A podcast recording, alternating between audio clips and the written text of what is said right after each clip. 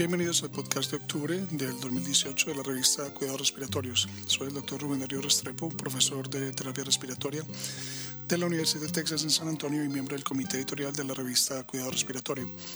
Este podcast, como siempre, llega a ustedes gracias a la colaboración de Gustavo Holguín, jefe de kinesiología del Hospital Pediátrico Juan P. Garrahan en Buenos Aires, Argentina, terapeuta respiratorio certificado y fellow internacional de la Asociación Americana de Cuidado Respiratorio. Igualmente agradecemos a Rodrigo Adasmejeria, terapeuta respiratorio certificado de la Unidad de Paciente Crítico Pediatría de la Universidad Católica de Chile. Y finalmente a Dina Marcela Restrapo Zarrato, terapeuta respiratoria certificada de la Universidad Santiago de Cali y profesora de laboratorio del programa de terapia respiratoria de St. Philip's College en San Antonio, Texas. Este es el resumen de este mes. La lección del editor de este mes compara las interfaces utilizadas durante el soporte respiratorio no invasivo de los bebés prematuros. Drescher y Hughes informan que el uso de una cánula nasal con oxígeno de alto flujo, CPAP, y ventilación no invasiva en comparación con un control histórico que utiliza interfaces CPAP nasales tradicionales que utilizan los mismos sistemas de, obviamente, soporte no respiratorio y no se asoció con mejores resultados. Sin embargo, el diseño de este estudio y los dispositivos de soporte respiratorio no invasivo variables impiden que la cánula sea el único factor en estos cambios. Es importante destacar que el uso de la cánula se asoció con días reducidos en la asistencia respiratoria y la duración de la terapia con oxígeno, pero también con un mayor riesgo de retinopatía del prematuro. El editorial de Hoffman advierte sobre el uso no indicado en la etiqueta de interfaces no invasivas y la importancia del CPAP nasal como el estándar de atención actual. Además, Hoffman recomienda la recopilación cuidadosa de datos durante las evaluaciones de las nuevas tecnologías. Becker y Vargas evaluaron los sitios web de los programas de terapia respiratoria de grado asociado a la luz de las iniciativas que respaldan un título de bachillerato para ingresar a la fuerza laboral descubrieron que menos de la mitad de los sitios web tenían contenido relacionado con los grados de bachillerato y solo un tercio incluía acuerdos de matriculación de bachillerato. Strickland contribuye con una editorial acompañante que describe la importancia del grado de bachillerato como nivel de entrada a la profesión de, profesión de terapia respiratoria. Destaca el valor de educar a los estudiantes sobre el proceso de finalización de la titulación y brindar orientación para un programa de avance de la titulación. La insuflación-exsuflación mecánica se ha convertido en un estándar de atención para la enfermedad neuromuscular y se ha utilizado más comúnmente en pacientes con ventilación invasiva. El éxito de la eliminación de la secreción es multifactorial, pero el sesgo de flujo expiratorio puede ser un factor clave. Volpe y otros describen un experimento de banco con insuflación exuflación mecánica que demuestra que una maniobra optimizada con un sesgo de flujo expiratorio dio como resultado un mayor desplazamiento del moco simulado. En el editorial adjunto, Burgne y colegas detallan la importancia de optimizar la maniobra de insuflación-exuflación mecánica para determinar el valor de insuflación-exuflación mecánica en la medicina clínica. Describen la importancia del sesgo de flujo y cómo un flujo inspiratorio alto no solo puede forzar las secreciones más profundamente en el pulmón, sino también causar una lesión pulmonar. Oliveira y compañeros de trabajo describen métodos para evaluar la debilidad de los músculos respiratorios en sujetos con enfermedad neuromuscular. Encontraron que las medidas portátiles de las presiones inspiratorias y expiratorias máximas y la prueba de aspiración se correlacionaban bien con las mediciones de laboratorio.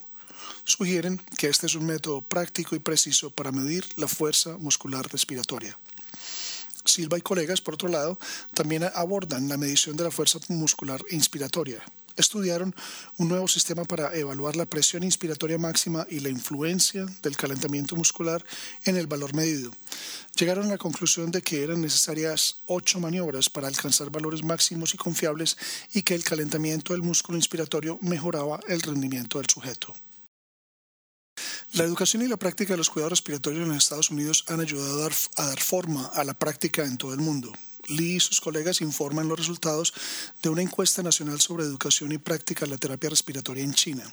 Entre sus hallazgos se incluyen que un tercio de los terapeutas se graduaron con un bachillerato en comparación con un cuarto que se graduó de programas de dos años. Las enfermeras con, con capacitación en el trabajo a menudo también brindan cuidados respiratorios. Concluyen que la ausencia de licencia y la incapacidad para reconocer el valor de la terapia respiratoria fueron dos obstáculos importantes para el desarrollo de la profesión de atención respiratoria. Camio y Masomune evaluaron los incidentes de seguridad de ventilación mecánica tanto en la UCI como en la sala general utilizando datos de una base de datos japonesa. Identificaron más de 250 eventos adversos, casi el 10% de los cuales causaron la muerte. Los factores humanos y la base de conocimientos insuficiente fueron las causas más comunes de error. Junto con el artículo anterior, la formación de terapeutas respiratorios expertos parece ser una necesidad actual en todo el mundo. La protección pulmonar a menudo requiere pequeños volúmenes tidales administrados por ventiladores para adultos con todas las funciones. Moro y colaboradores describen la precisión del volumen tidal entregado por varios ventiladores en presencia y ausencia de humedad. En este estudio sistemático de banco informaron que los ventiladores realmente entregan volumen tidal menos entre un 7 y 9% a niveles bajos de volumen tidal y la humedad absoluta aumentó linealmente con el volumen tidal. Por otro lado, Erkendiken y colaboradores evaluaron a 61 sujetos que se sometieron a un injerto de bypass de arteria coronaria o CABG utilizando el cuestionario Stop Bang como parte de una evaluación perioperatoria. Este grupo de sujetos no tuvo polisomnografía formal. Informaron que el cuestionario Stop Bang puede predecir el riesgo de apnea obstructiva del sueño y las complicaciones pulmonares relacionadas en los sujetos con CABG que no se han realizado una polisomnografía debido a otras limitaciones. Corbellina y colegas evaluaron los cambios en la movilidad diafragmática en sujetos con EPOC antes y después de la rehabilitación pulmonar hospitalaria.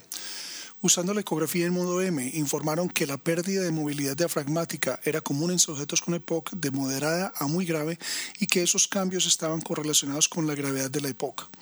La pérdida de movilidad diafragmática mejoró después de la rehabilitación pulmonar hospitalaria. Un informe de Australia evalúa los factores de resiliencia según se relacionan con la calidad de la vida relacionada con la salud en sujetos con EPOC. Canon y colaboradores informaron que la resiliencia, y los factores de confusión eran importantes en la calidad de vida relacionada con la salud de los sujetos con EPOC. Recomiendan consultar al alta con un profesional que identifique, aliente y apruebe las habilidades de manejo de la enfermedad del paciente. Ricardo y otros describen los resultados de una encuesta por correo electrónico sobre los métodos de ventilación utilizados durante la reanimación cardiopulmonar.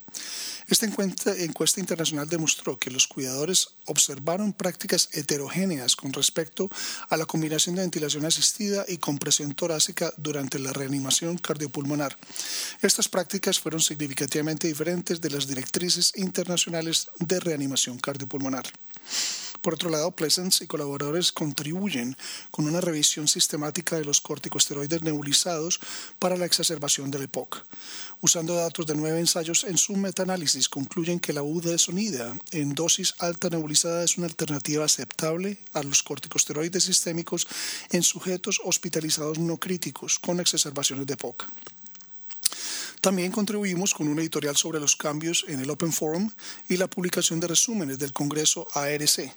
Creemos que el cambio a la publicación en línea de resúmenes le permitirá buscarlos y acceder a ellos más fácilmente en todo el mundo. Los esperamos el próximo mes. Para recibir el contenido tanto de esta edición de la revista como de las pasadas, visite nuestra página web www.rsjournal.com y allí podrá suscribirse para recibir los podcasts de las próximas ediciones.